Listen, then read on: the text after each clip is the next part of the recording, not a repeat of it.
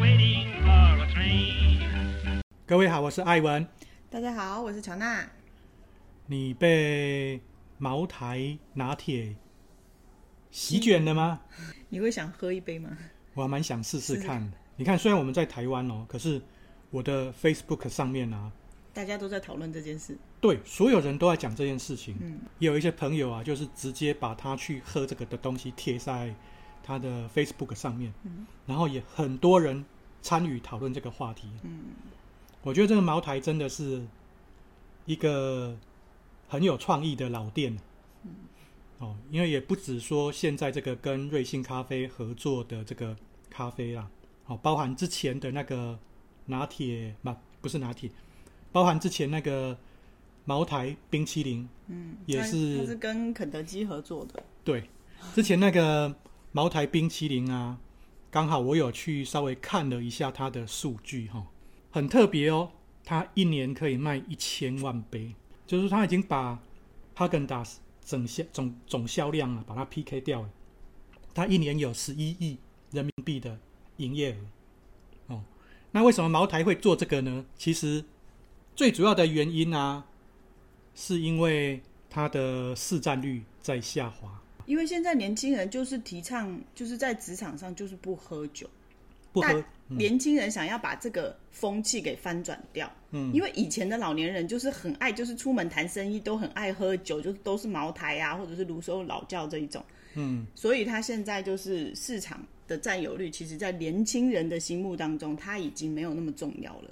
对，哦，所以他。销售下滑是可预期的啦，嗯，可是也因为茅台冰淇淋、茅台拿铁又重新回到了年轻人的消费观里面去了哦，而且你可以像这个这个声量其实是蛮惊人的啦，嗯，哦，这就跟我们今天要跟大家分享的主题有关系啦，哦，因为这个是一个所谓 MGM 的年代，MGM 是什么？就是 member get member，客户带来客户的年代，大家一定会感受到很深切的，就是我现在如果要去打广告啊，第一个获客的成本极度的高，哦，每每得到一个客人的成本可能是好几百块以上，可能你都不知道说我如何去把这个客人的那个从他身上赚到足够多的钱。然后再来是客人的忠诚度也不高，他顶多就是给你一次的机会，你如果这一次没有掌握到，那他可能也不会再来了。人家就说，十万个人说你很不错，拍手说你不错，其实一点都没有实质意义。对，哦，你不如里面有一百个人尖叫说啊，我就是要这个东西。我想到一个案例啦，就是。汉堡王，嗯，汉堡王之前因为他的 Facebook 的粉丝数很多，好像几万个人哦。虽然说这个数字也不多啦，他做了一件事情哦，他做了一件事就就是说，你只要退掉粉丝，我就送你一颗汉堡。你会觉得很奇怪，为什么你退粉丝，我要送你汉堡？因为他觉得说，你如果愿意退掉的，你其实不是我的粉丝，忠诚的粉丝哦。那他就这个活动退退退退掉，剩下几千个粉丝。但是这几几千个粉丝带来的贡献，比之前几万个还庞大。哦，这个就是我们刚刚讲的，让人家尖叫的重要性啊。因为回又回到我们很久很久以前讲到的那个铁杆粉丝的概念。嗯，我觉得前提啦，哈，就是说，不管你创业或者是你要经营一个品牌，有一个很重要的前提，就是说。产品一定要够优秀，嗯，哦，这是基本的，基本，嗯嗯。那在这个前提之下，你再来想，我要如何去跟客户产生直接的关系？嗯，产品这个东西啊，是先决条件。哦，我们所我们今天所要谈的东西，都是基于这个优质而且是大家会尖叫的产品。那这个也没办法，因为在这个年代，你如果呃，花了庞大的广告费用让消费者来消费一次，然后就留下一个坏名，那基本上你的生意也做不下去了啦。嗯，因为光你从一个客获得客人的一个成本就那么高，然后这个人不会再来，可能还带来一些负面的评价，那你这个生意怎么做呢？基于这样子的一个原则啊，我们也来看一下品牌管理这一件事情啊，从以前到现在发生了哪些改变？哦，因为以前我们可以说它是一个比较卖方的市场，就是品牌登高一呼，然后很多人就会靠过来嘛。这数十年来都是这样子的发展。那品牌在传统里面大家都很熟悉的就是说，它会透过五感，哦，五种感官的那种感受来跟你接触啊。比方说，第一个就是最直接的视觉，它就是呃，我会用一些那种色彩啦，或者是用一些形状来诉说我的品牌故事。简单的说，就是第一印象的意思啦。哦，这是所谓的视觉。第二个是听觉，哦，我会用声音，哦，用一些广播啊，然后来唤醒你情绪上的共鸣。哦，这个就是诶，我会挑起，透过声音来挑起你的情绪。有些就是所谓的嗅觉，比方说我走过一些店的时候，就觉得很香，面包店，让你觉得说，哦，这个品牌的氛围还不错。哦，尤其是你看，像我们走到那个 Zara Home，你就会觉得说，诶，这家店很值得去逛，因为它所散发的那个味道，就会让你觉得这是我想要的。哦，然后也会刻画下一个印象。你看，像我们现在还能够讲得出来，就是它已经在我们的记忆里面占了一个位置嘛。然后再来是味觉，哦，比方说我如果是做吃的，那我一定会用口感来打动，然后来留留下一个记忆嘛。那这个就是一种强化你的感受很重要的一部分。啊，比方说，我吃了这个东西，哦，我觉得我下次一定要再来吃，哦，这个就是一个很直接的。还有一个叫做触觉，我会提升我的魅力。比方说，诶，我去摸到这个手机，或者是我摸到一个啊，像小朋友在玩乐高，哦，那他那一种感受就会很深，他就会跟你这个品牌产生一个连结，然后也让你的价值好像就是越来越被凸显出来。这个是很传统品牌在传递的套路啦、方式啦。我们可以想到的一点就是说，诶，这个好像都是从品牌发起，然后来刺激消费，刺激到消费者。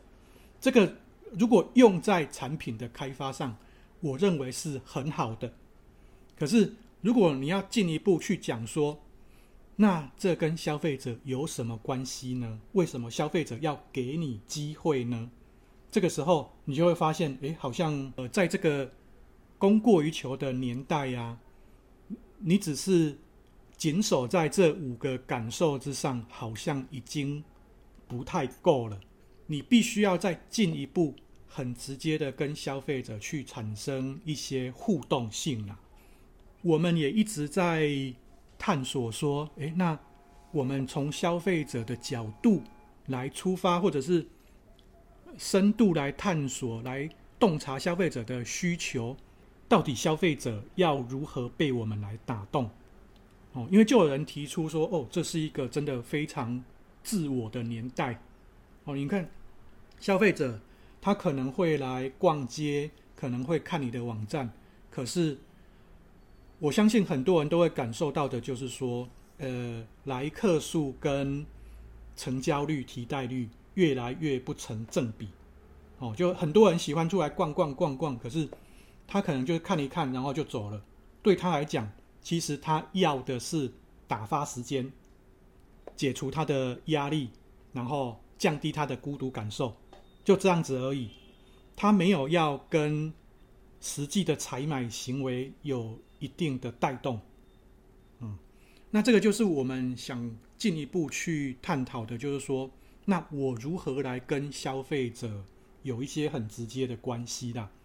我就在网络上一直在研究，因为我们本身也是呃一方面电商，一方面品牌嘛，所以跟消费者的沟通一直都是我们很关注啊的一个话题。那我就看到，诶，现在其实很多人他会提出所谓的品牌新五感，讲第一个可能大家就会有很深的感受，就是。很多人开始会去讲松弛感。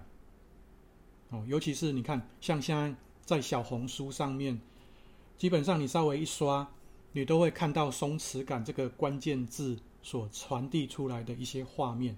哦，比方说像我们之前看到那个董洁的直播，哦，看到很多那种，呃，有一些人，他可能就是哦，回归到一个大山里面，然后在那里过着生活，他会告诉你说，哎，你看我怎么在生活，然后我的生活是怎么样，然后我会我会有什么东西想要跟大家分享的，哦，那大家都在阐述这一种松弛感的概念，其实有一点就是。很自然的生活，表达出呃一种跟土地的连结很深哦。整个过程当中，我是很融入在其里面的，我也很能够传递出一种让人家感同身受的一种呃氛围感哦，然后也吸引很多人的关注。这里面其实带到一个很重要的要点，就是疗愈性。我没有办法。这样子，所以我很渴望我看到的东西很多是这样。我会想象，也许有一天我也可以那样子。心理上的参与感呐、就我不是实际的参与，可是我的我的心、我的灵魂已经飞到那里，跟你参与在那边了。哦，那其实这里面我们也讲到了所谓的第二感，就是我们刚刚有讲五感嘛。第二感就是所谓的原生感。那我们刚刚讲它很融入在里面，很自然。那其实这个。里面就有强调了一种，就是呃地域的特色啦，哦，或者是诶，我这个人我在做这件事情，我可能代表的是我个人或者是一个品牌，那它的故事啊，还有它的独特性，也都很完整的被展现出来。哦，这个就是说，我们可以定义它叫做仪式感。好，就像我参与在里面，我会有那种仪式感在里面，甚至是。我很有个性化，很有独特性，都在里面的。哦，那我们也可以说它是一种文化的沉淀啦。哦，尤其是我觉得现在好多那种像呃，今年年初我们看的那个电视集《去有风的地方》，其实它一直在阐述的就是类似这样子的概念啊。那为什么它会红起来？哦，甚至是在台湾，我觉得很特别哦，很多。台湾的朋友啊，好年轻人哦，因为看了这个影片，想去大理，是不是？没有想去，直接去了，就暑假就已经去大理了。然后有很多公司啊，因为以往都是呃往日韩去旅行的，有很多的公司今年的旅行去丽江、大理，哦，这个是一个很直接的带动啊，你就发现说，诶，这个套路真的是很厉害啦。哦，我活给你看，我玩给你看，哦，在这里就是这样子，很真实的，然后没有一丝的那一种做作啦，这个也带到了我们等一下要讲的第三点，就是日常感。我很日常的在过生活，呃，可能对你来说会有一些新鲜感，因为你可能没有想想过，哦，原来在这个地方的生活是这样子的，每一件事情看起来都很新鲜，房子很新鲜。风景很新鲜，生活很新鲜，人很新鲜，哦，有一种期待感的。我很期待说，哦，我在那里会怎么样？然后我每天醒起来、醒过来的时候会怎么样？嗯，那一种存在感也非常非常的强烈啦。这就是我觉得这个年代啊，真的消费者他很在意的一点，因为我想要的是这个是我看得到，然后。诶，我有机会去，而且我有机会融入在里面的那种感受，而不是一种诶，你讲的好像，呃，都很好，可是可能对我来讲，我没有那么的想要，因为你看嘛，现在所有的东西都是供过于求，不管我今天要买一个东西，或者是我要去哪里旅行，好像我们就是走一个套路而已。哦，很多人去日本旅行，他可能觉得说啊，反正日本就是便宜嘛。那反正我去两三天，可能就是，呃，换一个地方生活一下。你会发现有些人就是哦，从，呃，九州一直玩到北海道，然后重复就是这样子玩。到底他玩的意义在哪里？可能很多人已经不知道了。他可能只是想要逃离而已。可是今天如果我给你一个新的地方，你看像韩国也是，嗯，因为最这几年开始有有人会往韩国去跑，那也是因为韩剧啊各种的带动，嗯、那我会觉得说，诶，这是一种我想要的哦，而不再只是说，诶，我只有一个选择而已。这一种都是一个很棒的带动啊。这五感还有两种啊，一种叫做氛围感跟社交感。哦，所谓的氛围感，其实我们刚刚也讲的差不多了。因为我在那个环境里面，其实我就感受那整个氛围。我可以有几种方式嘛，比方说，呃，当我在家里看到这个影片的时候，其实我是在想象的画面里面。那我实际去了，我可以很直接的去体验当地的感受。甚至是，就算我回来之后，因为他可能会推一些东西给我，那我会知道说，哦，他们在呃淘宝啊，在哪里上有开店，那我可能就会一直怀念那个生活，我可能会去买哦，比方说哪一个土特产，哦，我就会经常去买那个东西，哦，就好像我们会经常去买锅巴，呃，麻辣的东西一样嘛，哦，它就是我想要那一种东西，然后我觉得讲到这一种氛围感，吼、哦。有另外一个很特别的案例啊，就是现在成年人也喜欢去买一些公仔玩具。嗯，哦，那你会看到说，诶，像以前小朋友，呃，他去到玩具店，他就看到说，哦，这个有什么公仔？嗯，可是我想要哪几个？可是我他都是盲盒，哦，那我不知道我买到的是什么，可是他又会很愿意去买买看。嗯，那这个就是一种，我认为在氛围感里面所塑造出来的，有一种神秘感，有一种获得感、投机感的那种兴奋在里面。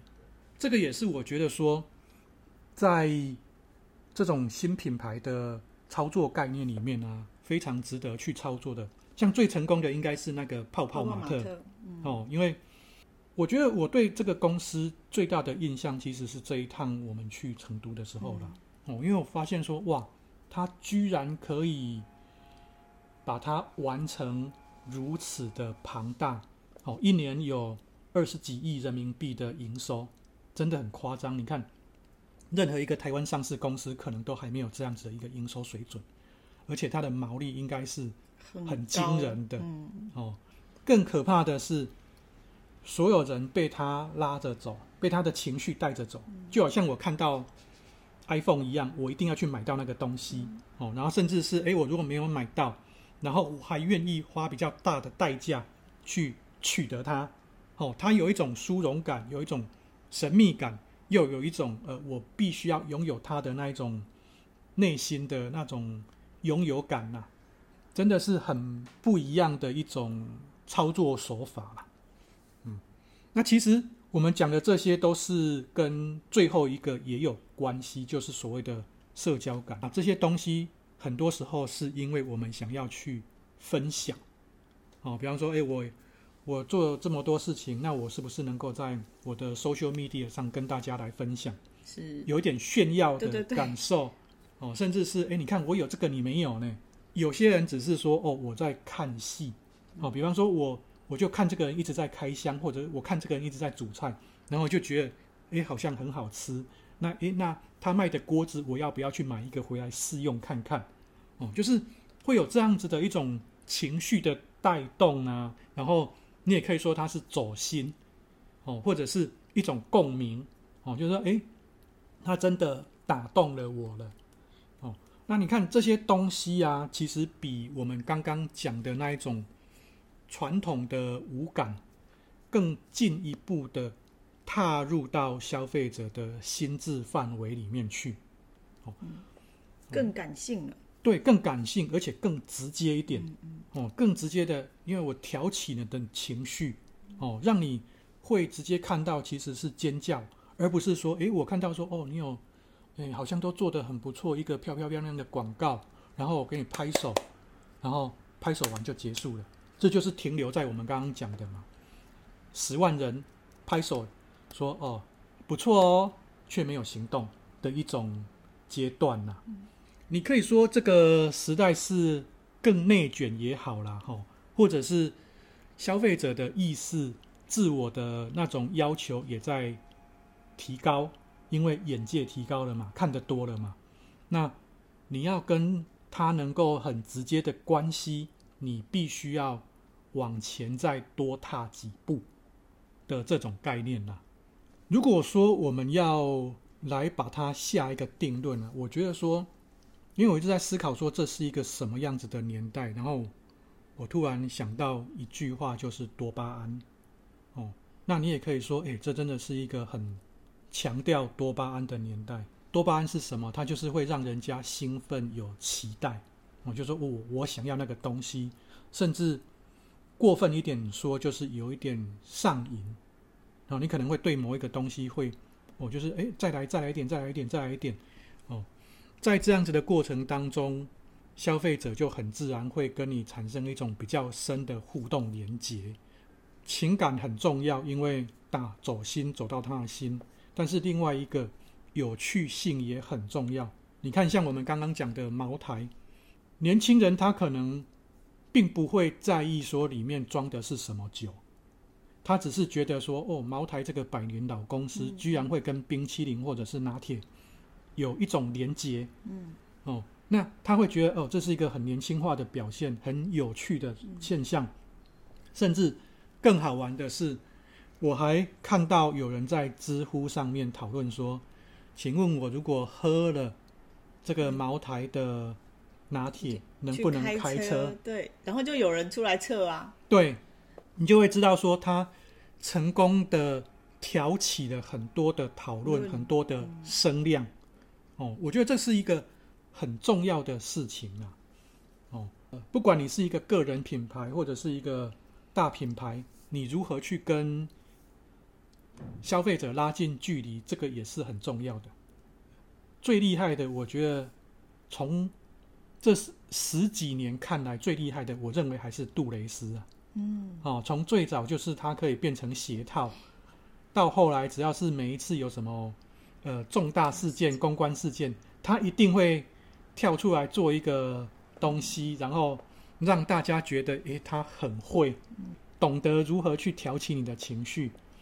那我觉得在台湾的话，其实全联的广告有时候也会有这种意味，就好像他就是什么中原普渡啊，然后什么他都会做一些那种。情境图啊，然后让你也觉得说，哦，这个很懂得一些人情世故也好，或者是一些玩笑也好。我们也看到，当全联这样子做的时候，像台湾的故宫博物院啊，或者是其他的呃品牌哦，一些零售的品牌也跟着这样子做，可是有些就做的并没有那么的到位。嗯，哦，像我觉得像故宫之前做那个翠玉白菜，还有那个。那个猪肉，嗯，那一块猪肉，我觉得红烧肉，对，这两个就做的还蛮 OK 的。可是有一些我就觉得，嗯，有一点冷。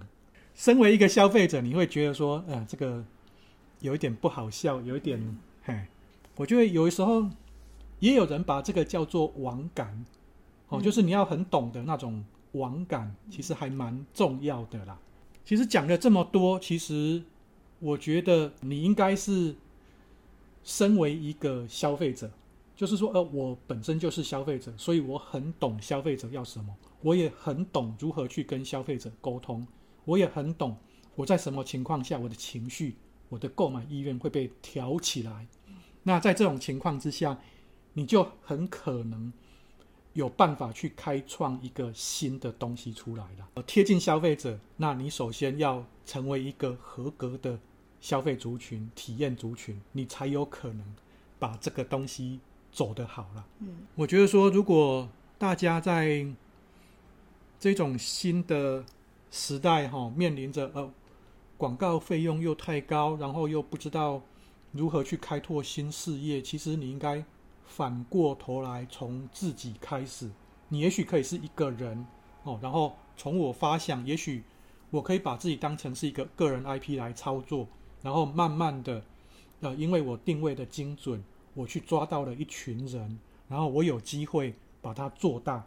因为我们之前也讲过嘛，因为现在这个年代，个人他所创造的实质的经济价值，可能是超乎想象、超乎一个上市公司的。